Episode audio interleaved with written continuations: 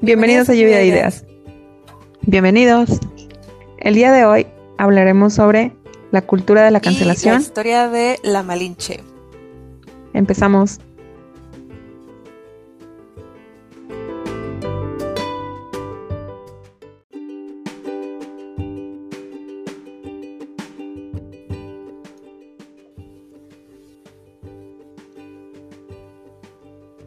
Bueno, pues, ¿qué es la cultura de la cancelación?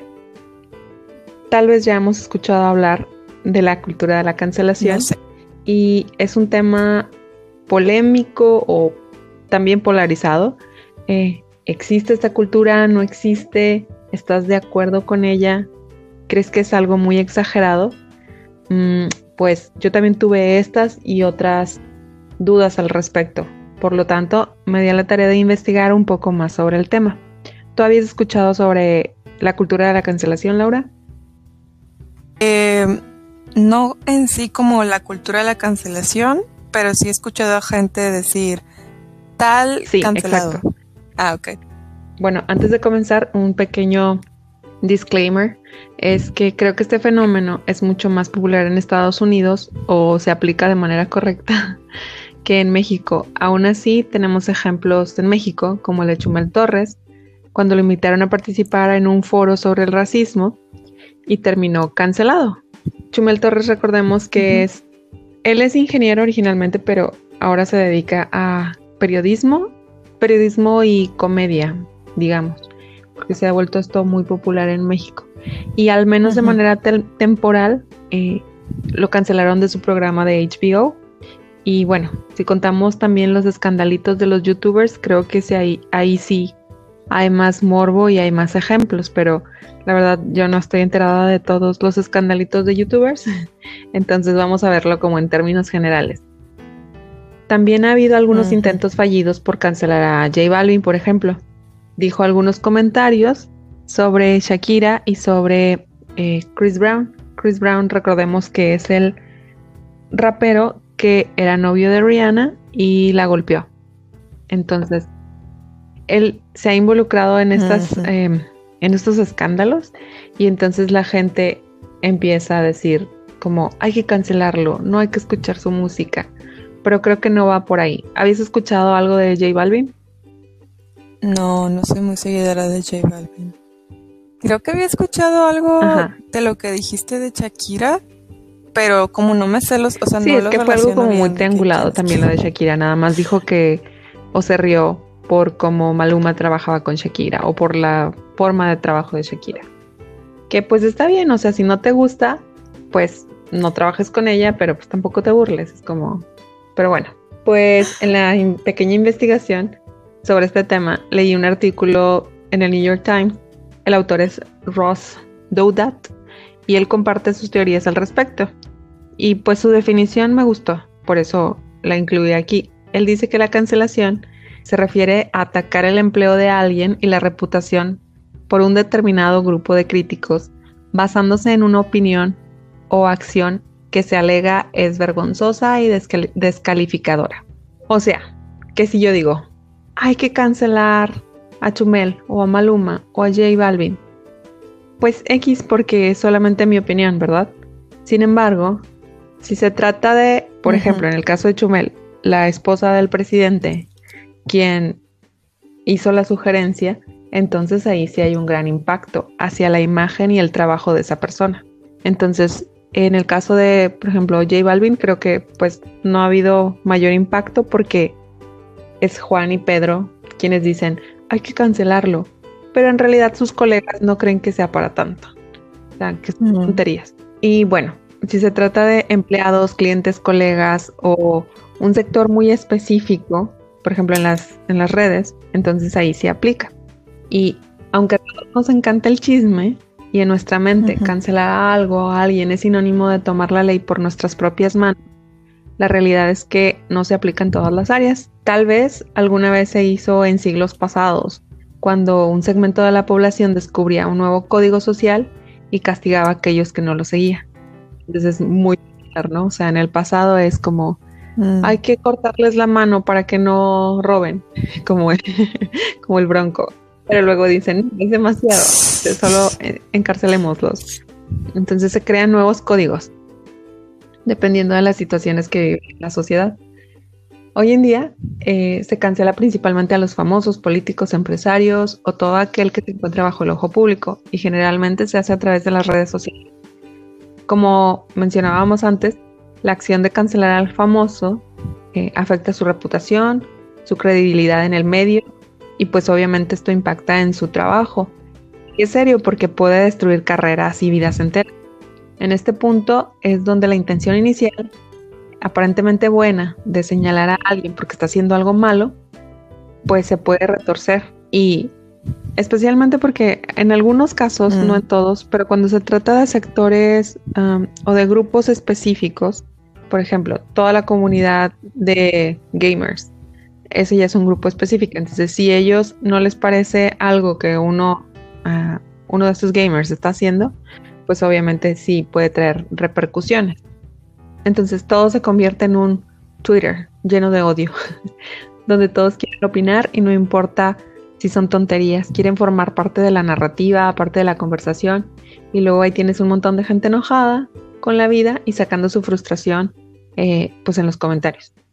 Y tengo aquí un ejemplo el caso de Johnny Depp, quien fue acusado de maltrato y muchas personas lo creyeron y hasta perdió su papel como Jack Sparrow en las películas de Disney.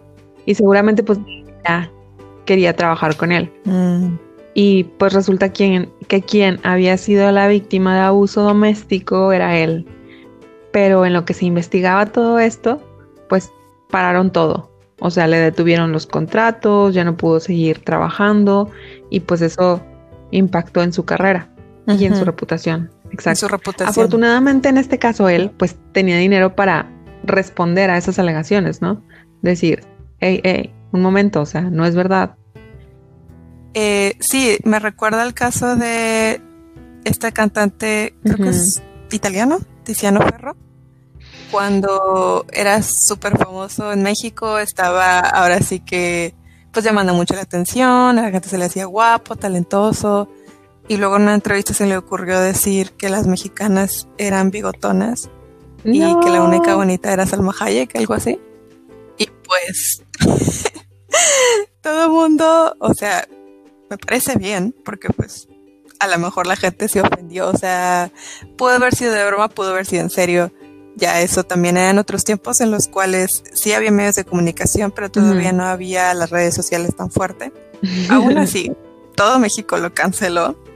Eh, sus ventas bajaron. O sea, obviamente estaba insultando a su público sí, qué idiota. que eran las mujeres mexicanas. Y fue lamentable para él. O sea, perdió, yo no sé si todo. Yo creo que se regresó a Italia. No sé, pero en México ya no es nadie y todo el mundo lo recordamos como que dijo el idiota. Sí. Es que pobre tonto, cuando, cuando ya eres famoso, está bien, puedes tener ese tipo de opiniones porque son muy personales, pero no puedes externarlas, especialmente cuando se trata de quién te compra, quién consume tu producto. Es como, sí, al inicio yo creí que era um, una cuestión ahí de cultura, que a lo mejor estaba bromeando, pero me dices que es verdad. No, o sea, yo sí vi la nota y luego leo y, o sea, yo quería ver si en verdad era un malentendido, pero no, él lo dijo así claramente. Y creo que después en otra entrevista así como que se retracta o como dice, bueno, es mi opinión y como tú dices, tiene derecho a tener su opinión, pero lamentablemente es una opinión que va a chocar con muchas de las opiniones de sus consumidoras y que van a decir, ah, pues estoy fea, pues no te compro el disco, punto.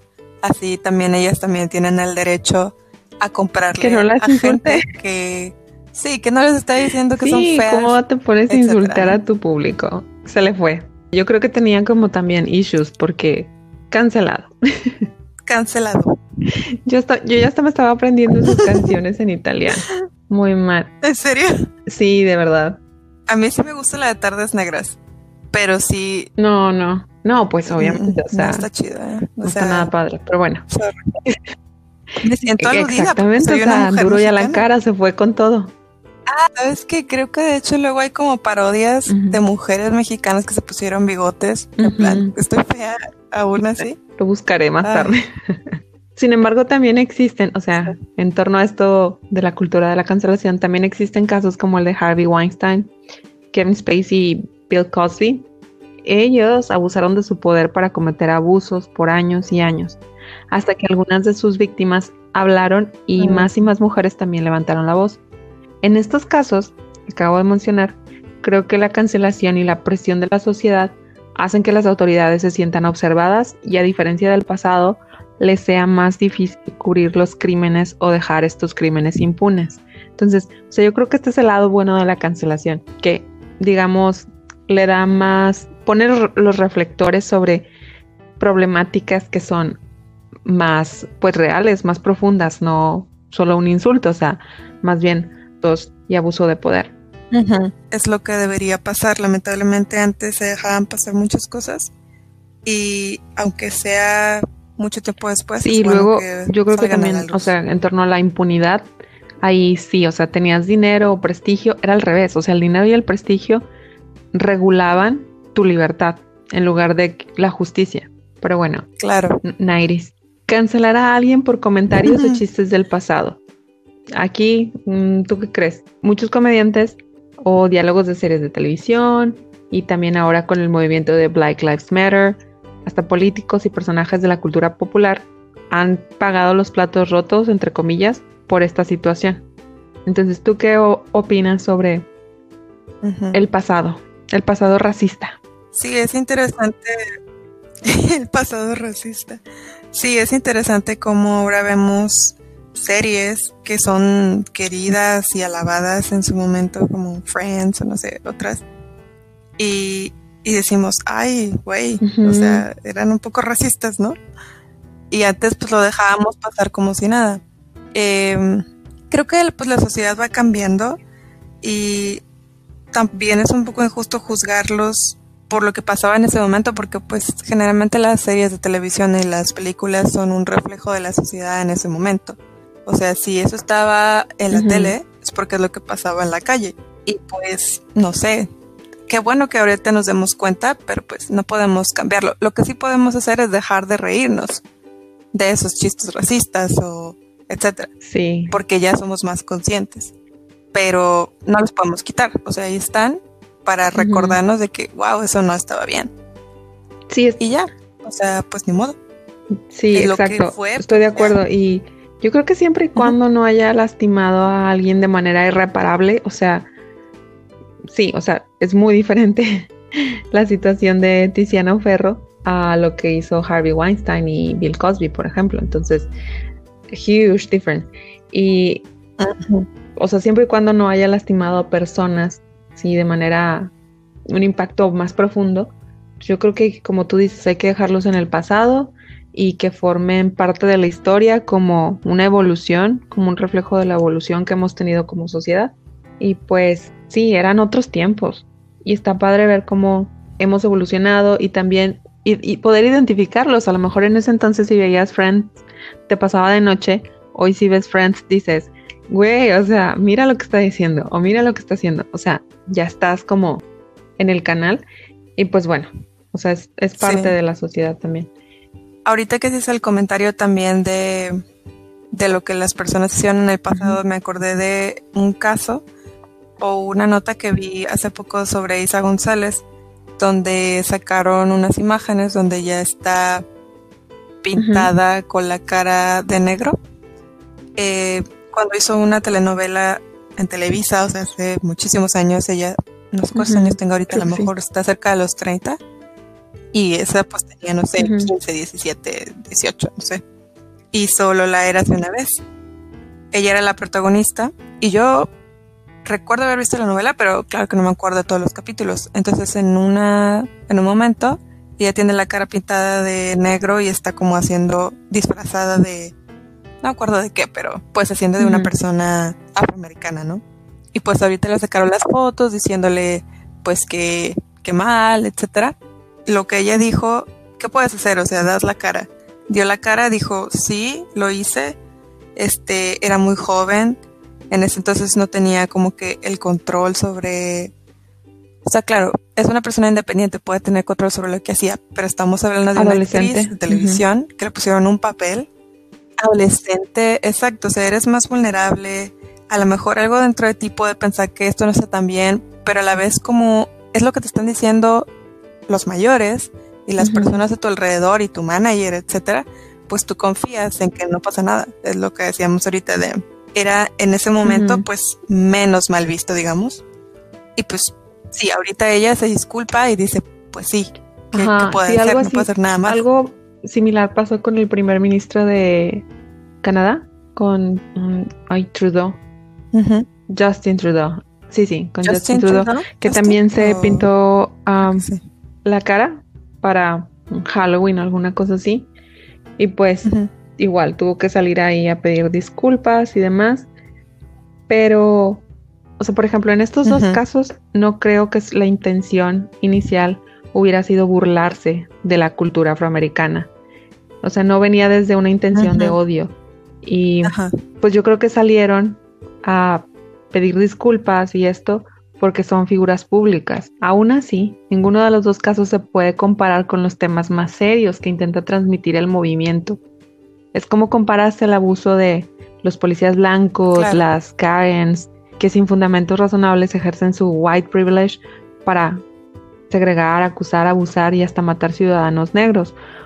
Creo que la sociedad quiere formar parte de la narrativa, entonces busca estos ejemplos de una actriz que se pintó la cara.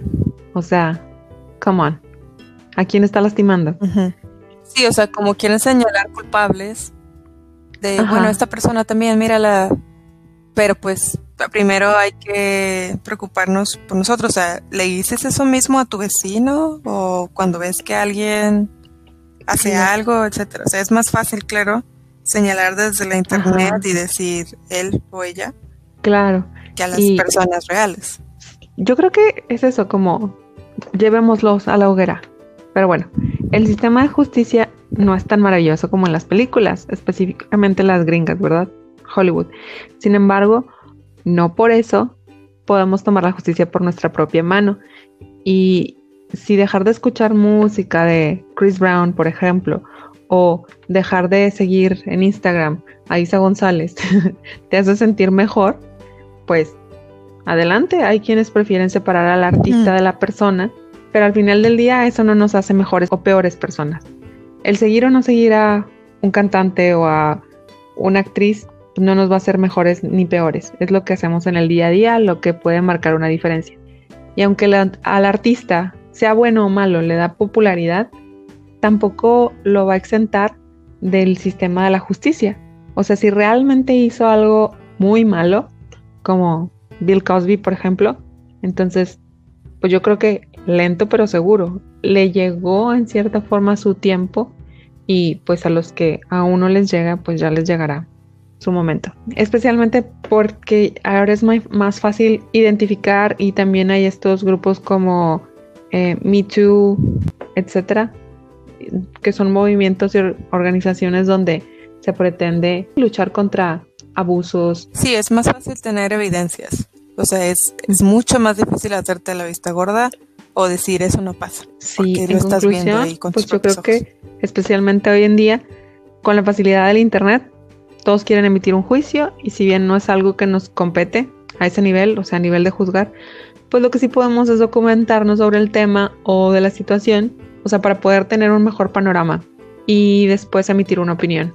Porque la opinión es nuestra y nadie nos la, nos la puede quitar. O sea, puede estar, digamos, podemos tener opiniones con poca información, lo cual es, pues sí, denotar, denotan cierto grado de ignorancia, pero al final de cuentas es tu opinión. Entonces, para tener una opinión más completa, pues simplemente hay que documentarse más al mismo tiempo que escuchamos las posturas de los demás. Eso nos puede enriquecer. Eh, ¿Ustedes qué opinan? ¿Ustedes son pro cancelación o no? ¿Tú eres pro cancelación o no? Cancelados. Pero cancelar que, no, perro. Creo que no puedo. Mm, no te voy a decir que no he puesto tardes negras en YouTube alguna vez. O sea, sí lo hago. Y sé que las regalías van a ir a parar a él. Pero pues, Cántala. si quiero escuchar la canción. Entonces, por eso te digo, técnicamente pues no estaría siendo pro cancelación, ¿no? no puedo ser tan firme. No puedo, no sé. Sí. Tan drástica, no sé. O al menos hasta la fecha no, no he podido. O sea, de nuevo, vamos a tener que tomar en cuenta la ofensa. O sea, ah. la ofensa fue que dijo esas cosas los mexicanos. Si su ofensa hubiera sido algo más feo, algo más grave, pues a lo mejor ahí sí. completamente no lo escucho. Va a depender, como dices tú, o sea, de la gravedad de su, de su, de su mal. Queremos escuchar sus comentarios, por favor. Eh, escríbanos si ustedes creen en este movimiento, si ustedes han cancelado a algo o a alguien y el motivo. Compártanos.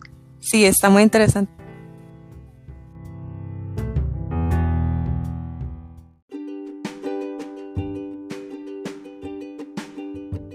Continuamos. Hoy les quiero hablar de la Malinche, Malitzin, Malinali, Doña Marina. Todos estos nombres.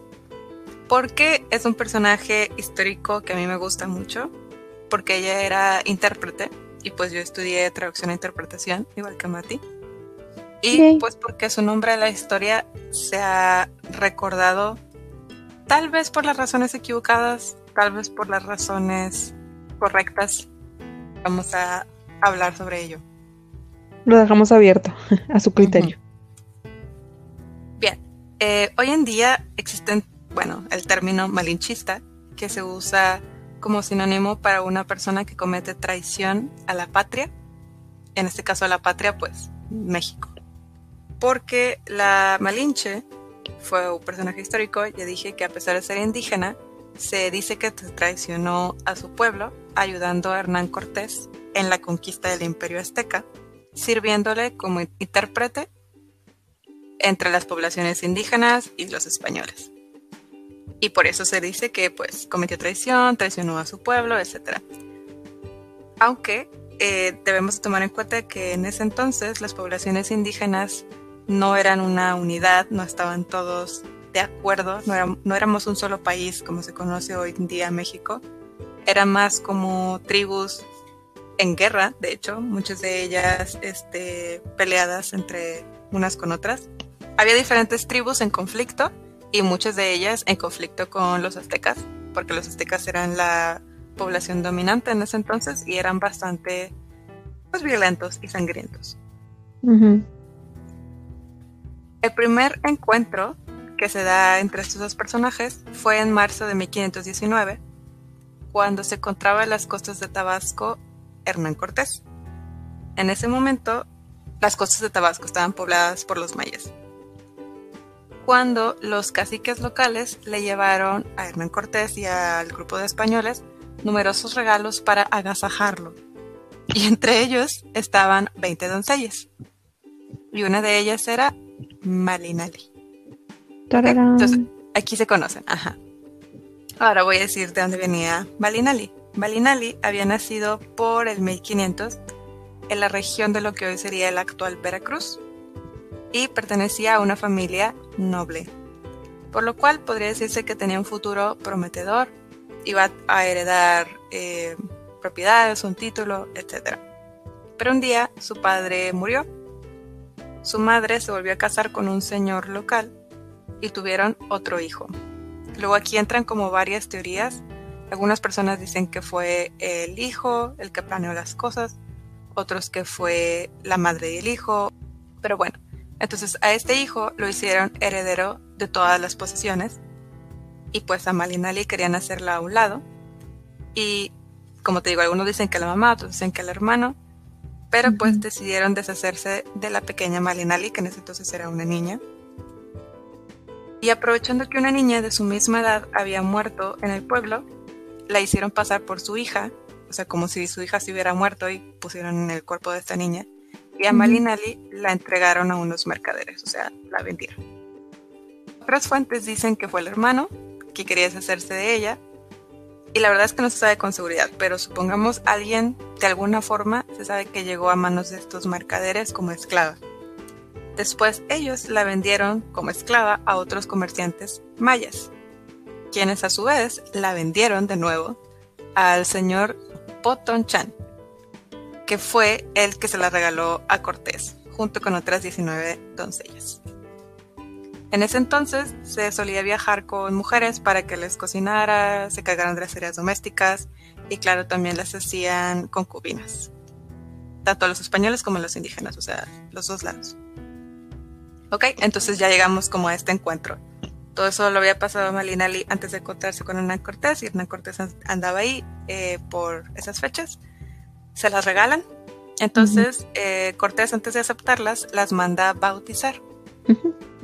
No tanto porque era súper bueno y quería darles la cristiandad, no fue por razones religiosas, sino porque la ley castellana en ese entonces decía que las relaciones de concubinato, que estaban bien vistas, se podía tener concubinas, pero tenía que ser entre personas que fueran solteras y que fueran cristianas. Mm. Entonces por eso las mandó a bautizar a todas. Y ahí fue, sí, claro, ¿no? Bueno, entonces ahí fue donde le pusieron el nombre de Doña Marina. O sea, la bautizaron con este nombre un poco más españolizado, ¿no? De Malitzi, no Malinali. Y después de eso se la entregó a Alonso Hernández Portocarrero, que era un pariente lejano de Hernán Cortés. Pues un día, mientras Cortés organizaba un campamento, llegaron los embajadores de Moctezuma a hablar con Cortés.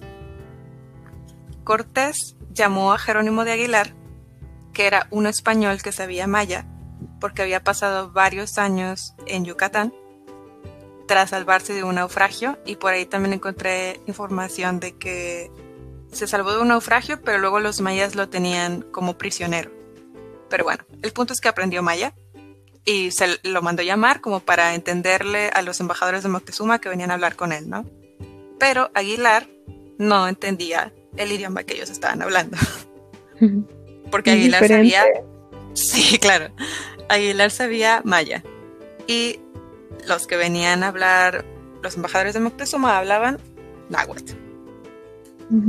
Entonces en ese momento fue que se descubrió que Marina hablaba náhuatl, porque náhuatl era la lengua de sus padres y el maya ella lo había aprendido cuando tenía de amos al Potochan. Entonces, pues ya se dieron cuenta que hablaba ese idioma, que les entendía, dijeron, ah, pues vente para acá, etc. Y así sirvió Marina de intérprete. Cortés hablaba a Aguilar, Aguilar a Marina y Marina a los indios o indígenas. O sea, tres personas tenían que intervenir para... Teléfono descompuesto. Sí, imagínate. Qué difícil, pero bueno. A partir de entonces, la situación de Marina cambió radicalmente Cortés le dijo que fuese su fiel intérprete y él a cambio pues le haría grandes mercedes, la casaría, le daría la libertad. Le prometió la luna y las estrellas. Pues sí, la necesitaba, ¿no? Hasta aquí dime tú, ¿quién la ha tratado mejor? No bien, probablemente no bien, pero mejor. ¿Los que eran su familia o este extraño que la bautizó y luego la puso a trabajar. En sus apenas 19 añitos de vida. Pues es que es situacional, o sea, a lo mejor si hubiera representado en lugar de una ayuda un inconveniente para los españoles, no creo que ya hubieran sido tan buenos, ¿verdad? De dejarla ahí. Entonces, es la situación. Para la familia representó una amenaza, por eso, bye bye. Y para los españoles representó una oportunidad, así es que venga para acá. Pero fue situacional. Claro. Bueno, entonces el extranjero, pues al menos le estaba prometiendo su libertad, ¿no? Luego, se dice que Marina además pues era muy hermosa. Y sí, claro, Cortés no tardó en hacerla su amante. Además de intérprete y todo lo demás. Por si les parecía poco. a ver, ¿qué más me puedes ofrecer, niña? Entonces, la colaboración entre Cortés y Marina se hizo muy estrecha y muy poderosa. La gente siempre los veía llegar juntos, estar juntos, y empezaron a llamar a Cortés como Malinche. O sea, a él le decían Malinche, o a los dos, a la unidad de dos, le decían Malinche.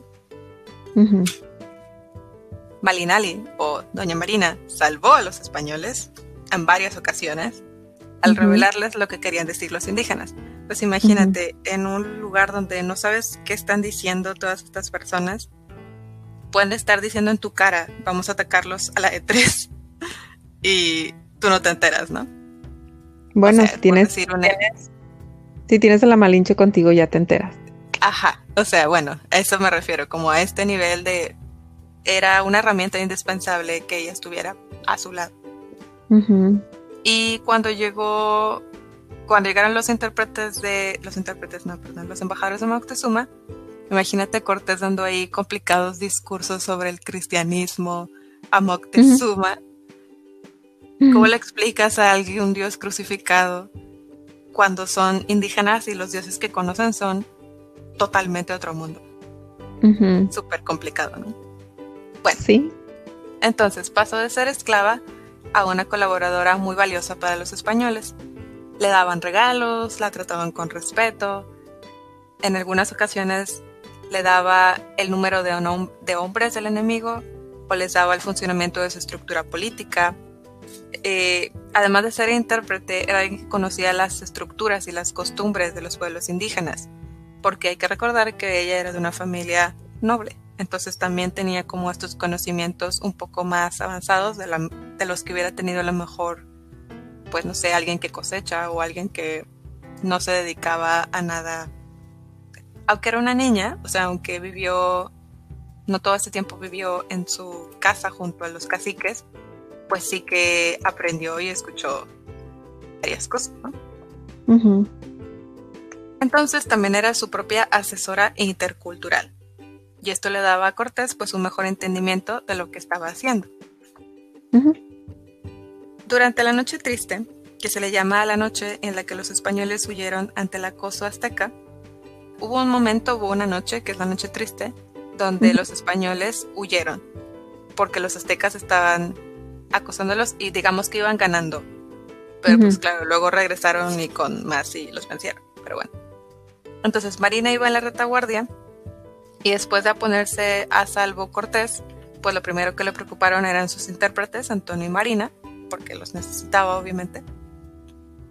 Y al final, pues los españoles conquistaron al imperio azteca, no solos, sino con la ayuda de otros muchos pueblos indígenas que se fueron uniendo por el camino.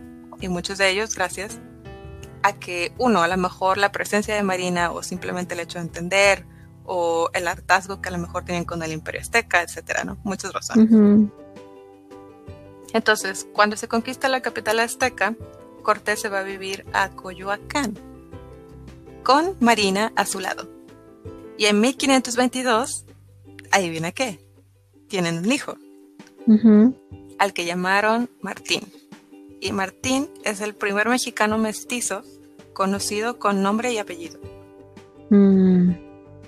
Pues en eso, ¿qué creen? ¿Quién venía llegando de Cuba?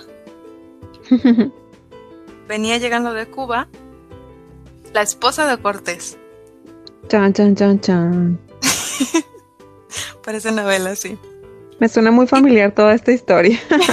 Entonces, ahí viene la esposa de Cortés a México. Y pues él estaba ahí con la Malinche muy a gusto en Coyoacán. Le dijo, bueno, le buscó un lugar a Marina, organizó su boda con otro conquistador llamado Juan Jaramillo, que luego se convirtió en alcalde de la Ciudad de México. Entonces, pues nada mal. Por supuesto, para ese entonces fue muy mal visto que Marina se casara con este señor Juan Jaramillo, porque no solo era india, era madre soltera y había estado con dos españoles. Pero gracias a esto, Cortés, digamos, cumplía su promesa de darle la libertad la dejaba en muy buena posición económica, incluso social, o sea, era una persona pues respetada, aunque la gente la viera mal o... Qué irónico, ¿no? Tenía, tenía poder, ¿no? Ya no te necesito, ya está aquí mi esposa, bye. sí, te doy es, porque luego también aquí entran como varias polémicas o teorías de gente que dice que sí la quería, otros que no la amaba, que pues si lo hubiera amado se hubiera quedado con ella o lo hubiera tenido cerca al menos. Y pues bueno, todavía no se conveniente. En 1523, Cortés andaba haciendo una gira artística. Pasó por la antigua localidad de Marina Coatzacoalcos, lo que es Coatzacoalcos, en un viaje que estaba haciendo hacia Honduras, eh, donde estaba convocando a los caciques para explicarles a quién tenían que serle fieles, ¿no? Como diciendo, yo soy el que manda aquí, etcétera. Este, ya el imperio azteca, bla, bla, bla.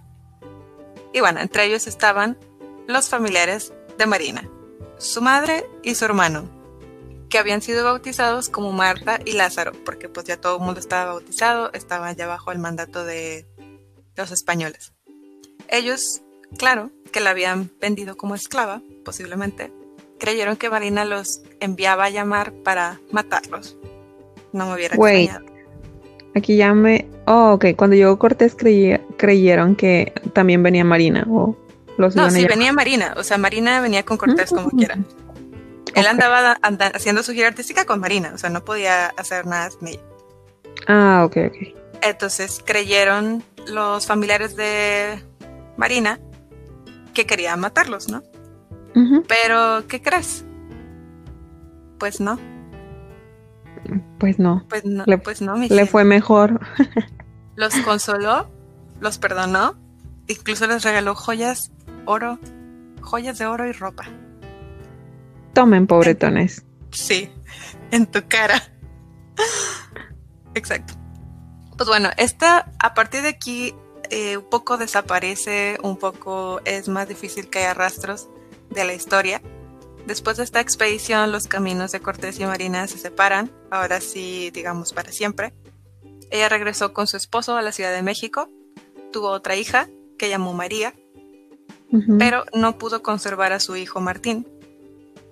Este niño quedó al cuidado de un primo de Cortés, eh, no sé, se lo quitado, supongo, y ella se quedó pues con su esposo y su hija. Luego la muerte de Marina sucedió alrededor de 1529. No se sabe la fecha exacta ni la causa. Algunos dicen que fue la viruela o el tarampión que por esos tiempos atacaba a la población indígena. O que tal vez quedó mal de salud desde que realizó ese viaje a Honduras, que fue el último viaje que realizó con Cortés, porque lo hizo estando embarazada. Entonces, como que a lo mejor fueron secuelas, etcétera. Incluso leí una teoría por ahí de gente que dice que fue Cortés quien la mandó a matar. Porque mm, creo que venían unos juicios o algo así, era como para que no testificara en su contra. Una cosa así, o sea. No me sorprendería. Como te digo, están las dos versiones. Hay gente que dice no, si la quería, otros como pues no, simplemente la utilizó, etcétera. Pues sea como sea, su recuerdo vive hasta nuestros días. Y aunque la historia no está completa o no podemos estar seguros de cuáles son exactamente los acontecimientos que sí pasaron y los que no, pues gracias a su conocimiento de las lenguas indígenas, logró que la conquista de México fuera menos cruel, menos sangrienta. Porque, bueno, definitivamente de una manera más rápida al menos, de lo que hubiera sido sin ella. Se le llamaba también la lengua de Cortés y como la llave que abrió México. Y me quedo con esta imagen porque se dice que fue la llave que abrió México, porque ¿cómo abres una puerta si no tienes la llave? Yo creo que pues la abren a patadas, ¿no? A balazos. Entonces, sí. En este caso ya sí fue una herramienta, obviamente que, como dice aquí, le abrió las puertas o le ayudó no tanto como que si no hubiera estado, no hubiera abierto la puerta.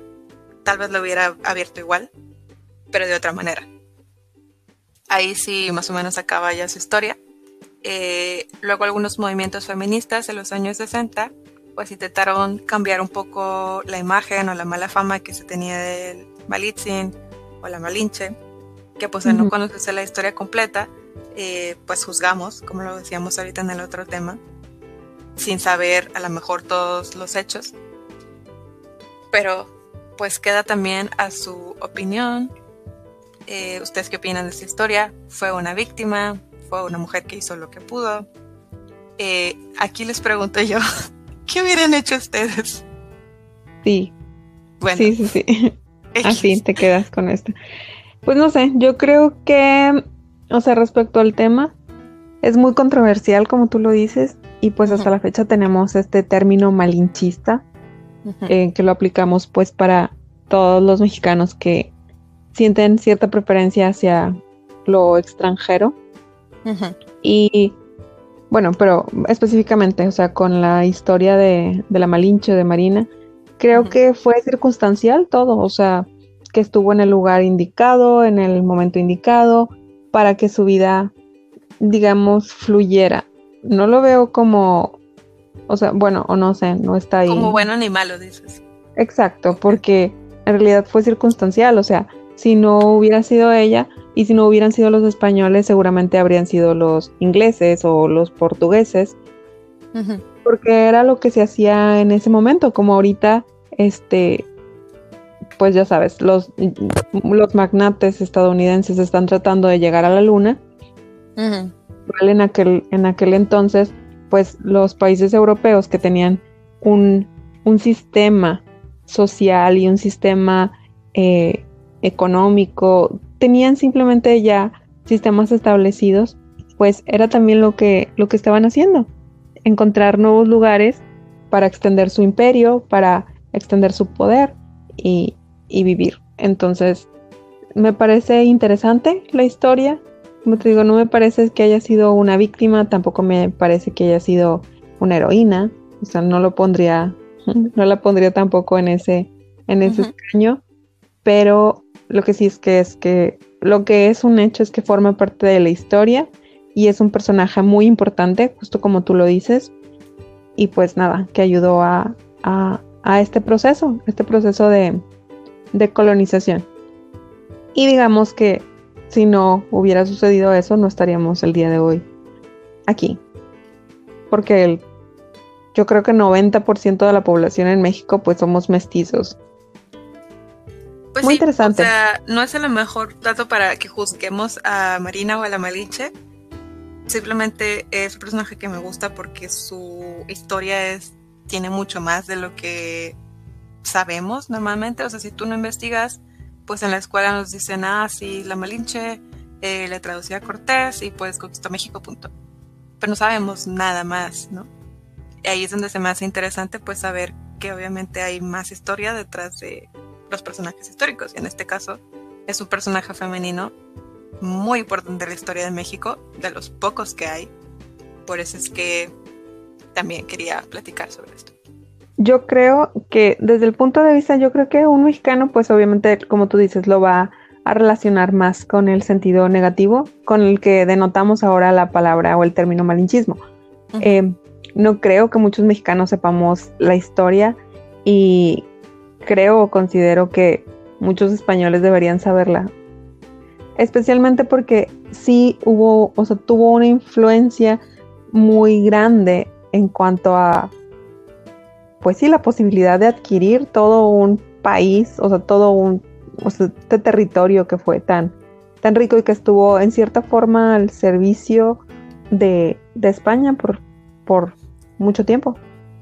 Pero es muy, muy interesante. Entonces, eh, sí, amiguitos.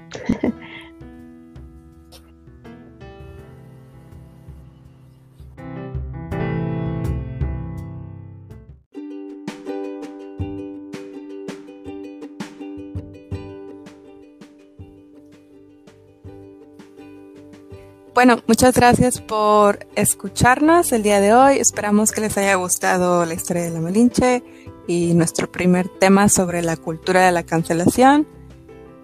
Y esperamos verlos en el próximo episodio. Síganos en redes. Participen, no sean tímidos. Suscríbanse.